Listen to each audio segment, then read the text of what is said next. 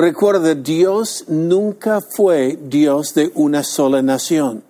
El deseo de Dios era usar esta nación, su pueblo Israel, para que puedan llevar Dios al mundo y el mundo a Dios. Era una nación sacerdotal. Pero por incredulidad, la coyuntura de Israel, Dios tuvo que solo poner un tribu de sacerdotes dentro de esta nación. Pero su deseo siempre fue, en ti será bendecida todas las naciones de la tierra. Entonces, el monte ahora que llena toda la tierra, todo el mundo, es la iglesia. Y hoy día no hay nación en el mundo donde su iglesia no está presente.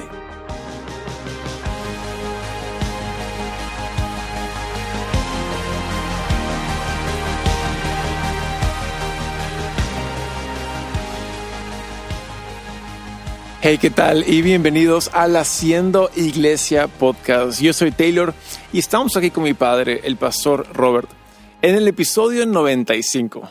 Ah, ya vamos un buen de tiempo haciendo este podcast. Sí, 95, Dios mío. Cuando uno piensa en promedio de una hora por podcast. Ya, en preparación y todo eso para cada episodio. Lo que viene, entonces, ya mucho tiempo estamos en esto y estamos disfrutándolo. Ya, ha estado bastante bueno. Y, estoy ah, emocionadísimo porque seguimos en Daniel. Ya, tenemos uh, tres episodios previos, es el cuarto en Daniel. Y, creo que vale recalcar la pregunta, ¿por qué Daniel está tan relacionado a Apocalipsis y a Mateo 24, entre otras cosas? Eh, la ley de interpretación de la Biblia eh, por exérgesis es la Biblia interpreta así sola. Uh, usamos la Biblia para interpretar la Biblia. Y en el libro de Daniel hay profecías decimos acerca del primer venida de Jesús, pero los hombres, los tipos mm. que vemos en Daniel, hay también en Apocalipsis, hay también en otras partes de la Biblia. Mm. Entonces, por las normas de interpretación, vale la pena estudiarlo para entender qué es un bestia que sube del mar, para entender uh, por qué siempre hablan de siete años de tribulación o siete.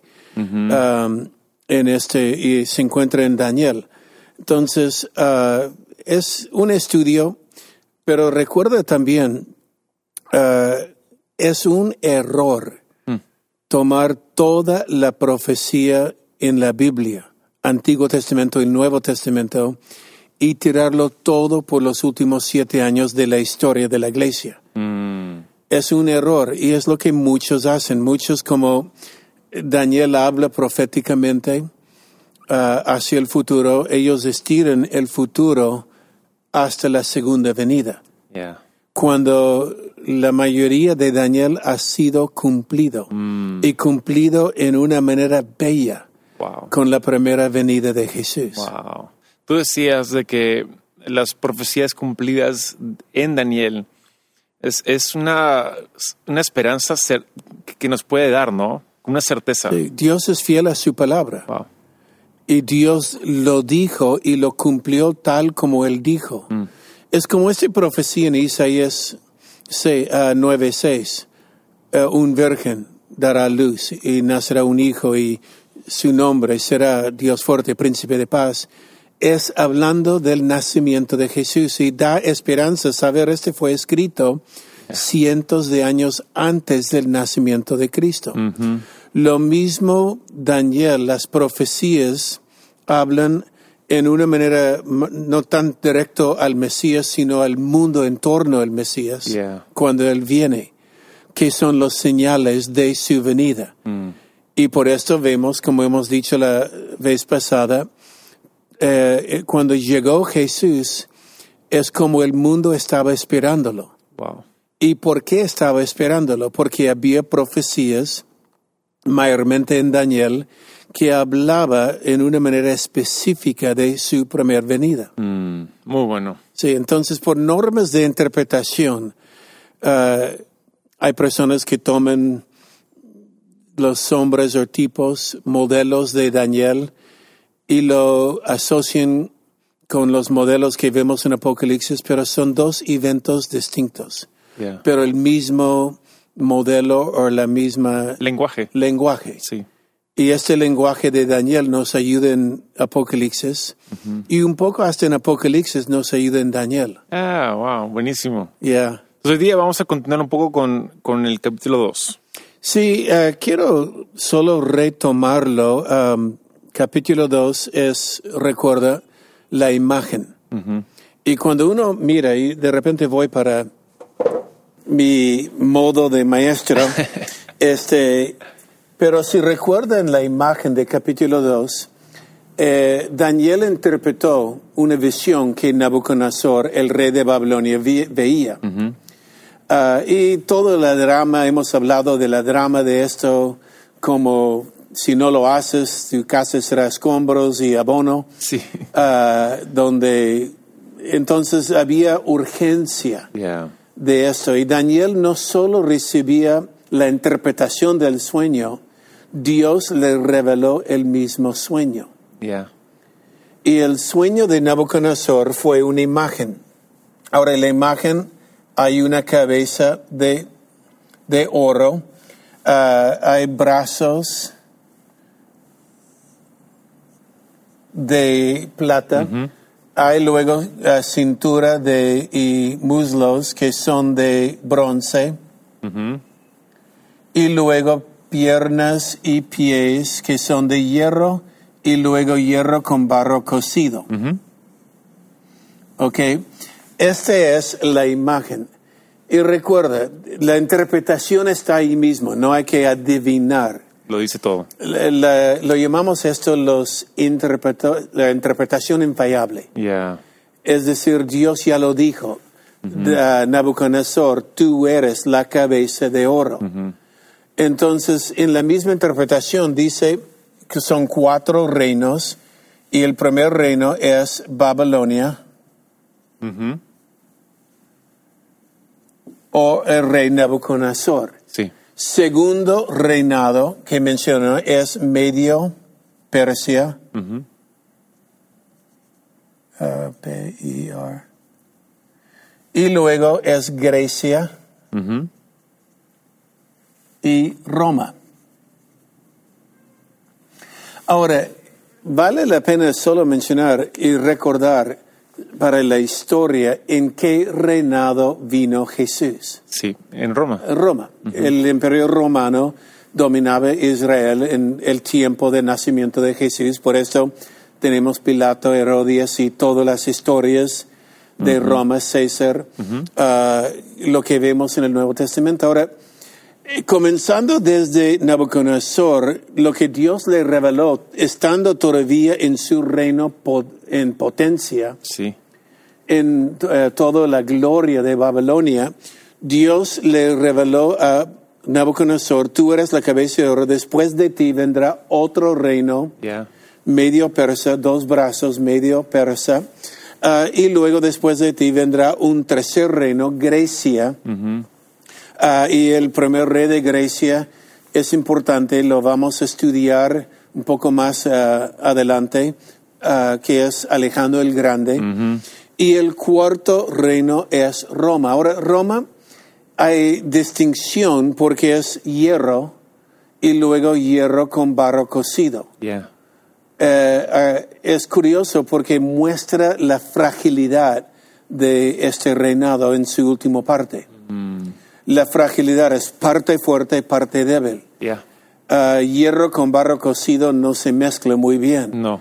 Y ahí vemos las divisiones que había. Si uno estudia eh, la historia de Roma, lo cual me fascina. Muy fascinante. Es fascinante cómo eh, los mismos emperadores se asesinaban uno al otro para tomar su posesión. Ah. Eh, había ese Senado de Roma mm. y en ese mismo Senado había mucha traición. Entonces, eh, vemos el barro cocido con el hierro, pero el hierro en sí habla de la maquinaria romana.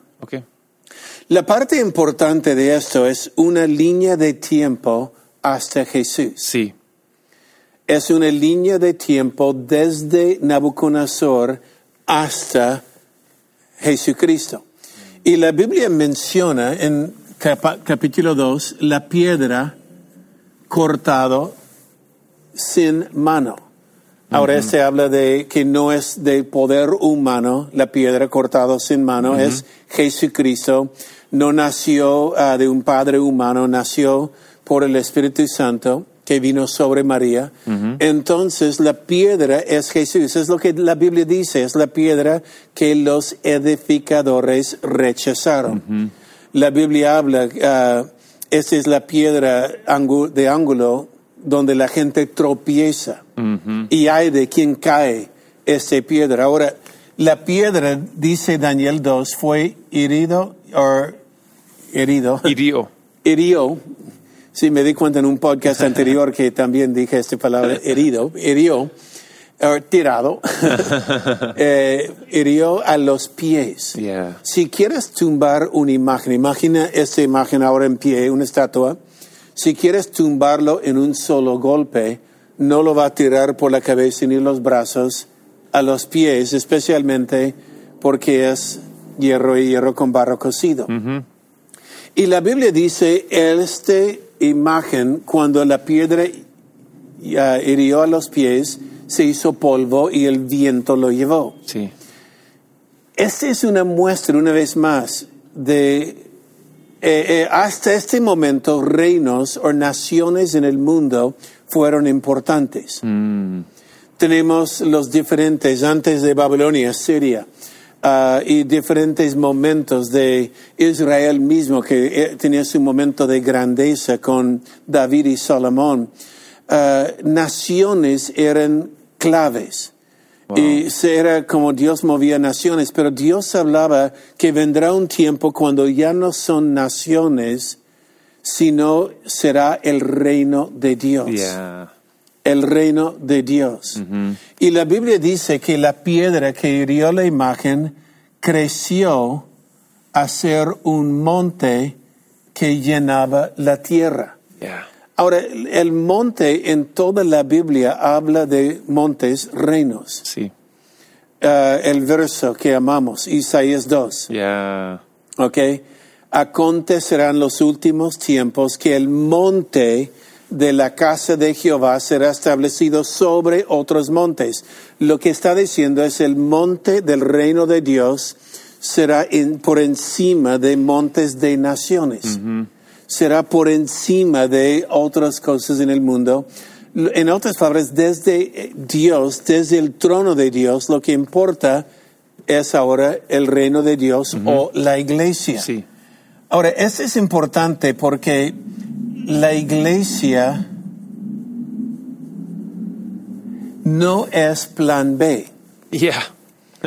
ok, no era porque los judíos rechazaron la piedra que Dios luego hizo plan B, puso el tiempo de los gentiles, la iglesia, y en el futuro vendrá el reino eh, en un milenio. Si uno lea y de repente, si sacas tu, eh, tu Biblia, pero el verso 30, um, ay Dios, eh, leemos que dice, verso 37, 38, 6, 37. Tú, oh rey, eres uh, rey por del cielo. Y dice, tú eres la cabeza de oro, verso 38. Tú eres la cabeza de oro. Pero verso 39, ¿qué dice? Dice ahora bien, después de que termine su reino, surgirá otro reino, inferior al suyo, y ocupará, ocupará su lugar. Cuando éste caiga, un tercer reino, representado por el bronce, surgirá para gobernar el mundo. Después vendrá un cuarto reino tan fuerte como el hierro. Ese reino destrozará y aplastará a todos los imperios anteriores, así como el hierro destroza y aplasta todo lo que golpea. Los pies y los ah, dedos ah, ah, que usted vio eran una combinación de hierro y barro cocido, lo cual demuestra que ese reino se, se dividirá por ser barro mezclado con hierro. Tendrá algo fuerte del hierro, uh, pero no será tan fuerte. No obstante, Si bien algunas de sus partes serán tan fuertes como el hierro, otras serán tan débiles como el barro. Esa mezcla de hierro con barro también demostrará que esos reinos uh, preocuparán, uh, procurarán fortalecerse al hacer alianzas matrimoniales, pero no se man mantendrán unidas, así como el hierro y el barro no se mezclan. Ya, sigue hasta el verso 20, solo lea el 44. Sí. Durante los gobiernos de esos reyes, el Dios del cielo establecerá un reino que jamás será destruido o conquistado aplastará por completo a esos reinos permanece, y permanecerá para siempre. Ok, observa. En el tiempo de estos reyes, y se habla del barro y hierro mezclado, es con matrimonios y sabemos que con Cleopatra ese fue parte del problema de, del César, ¿no? Y eh, todo esto, pero en el tiempo de esos reyes, Dios, la piedra que herido a la, llegó a la imagen, golpeó la imagen y hizo polvo en la imagen, creció y llenó la tierra. Es un reino que jamás será destruido. Jamás. Jamás quiere decir eternamente y para siempre. Yeah. Ok. Lee el verso 35 uh, que habla en la visión de esto. 35 dice, la estatua quedó reducida a, un pequeños, a pequeños trozos de hierro, barro, bronce y plata y oro. Luego, el, viento se los llevó sin dejar rastro alguno, como la paja cuando se trilla el grano. Sin embargo, la roca que derrumbó a la estatua se convirtió en una gran montaña que cubrió toda la tierra. Que cubrió toda la tierra.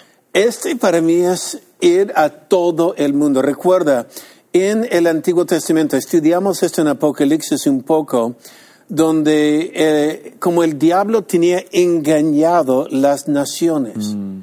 Recuerda, Dios nunca fue Dios de una sola nación.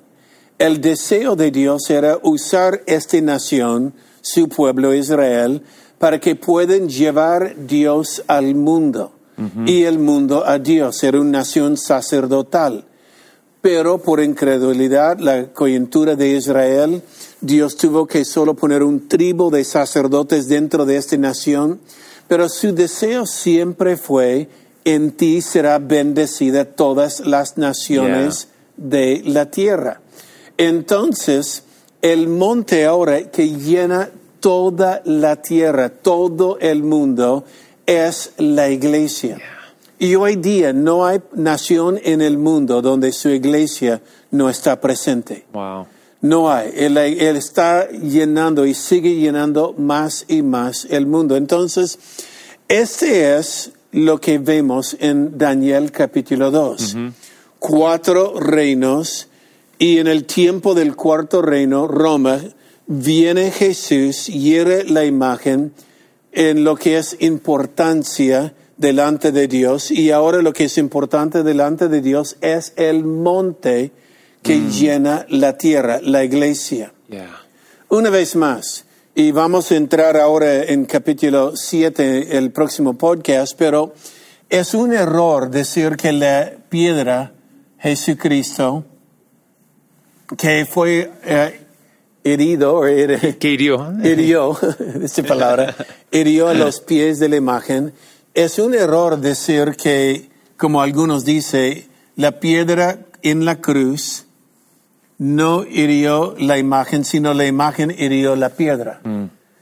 Es decir, la imagen golpeó la piedra clavándolo en la cruz, lo cual es una locura porque él resucitó y venció la muerte. Mm-hmm. Um, y el error es poner la piedra que cae en un futuro, en un milenio, y el monte sería para algunos en el milenio, pero no puede ser el milenio, que es mil años, el monte es eternamente y para siempre. Ok, es la iglesia del Señor. La iglesia no es plan B, es plan A, es el monte que Dios siempre quería establecer, su mm. presencia en todo el mundo y hasta la venida de Jesús. Oh, me encanta eso. Me encanta en, gran parte porque somos parte ahora de edificar el, reino, ¿no? Y uh, la iglesia, eh, cada iglesia es parte de ello, ¿no? Exacto, somos parte de este monte hoy día. Sí. Y el reino de Dios que cruce fronteras, que cruce mm. naciones, lenguajes, culturas. Eh, somos parte de este monte que está llenando la tierra, lo cual para mí da ánimo, porque dice, no será vencido la iglesia. Yo edificaré mi iglesia y eh, sobre esta roca edificaré mi iglesia, Jesucristo, que es la piedra de ángulo de este cerro, de este monte, que está llenando la tierra.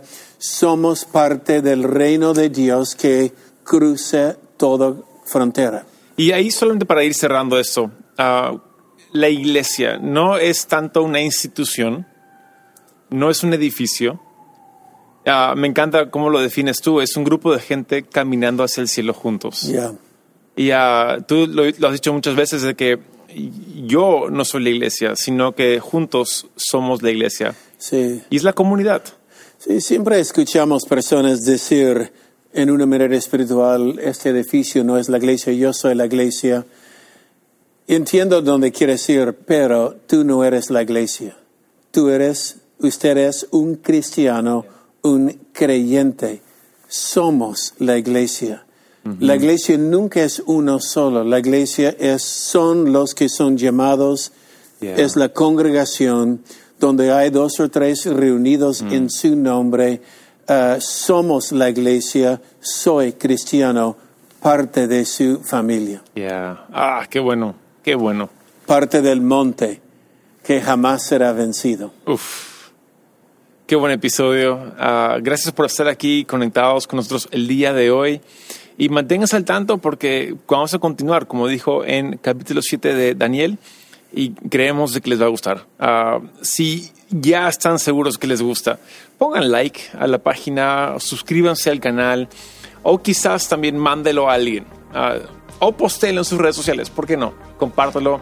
Creo que más gente escuchando esto será muy bendecida. Bueno, por este lunes decimos adiós. Nos vemos el siguiente. Chao.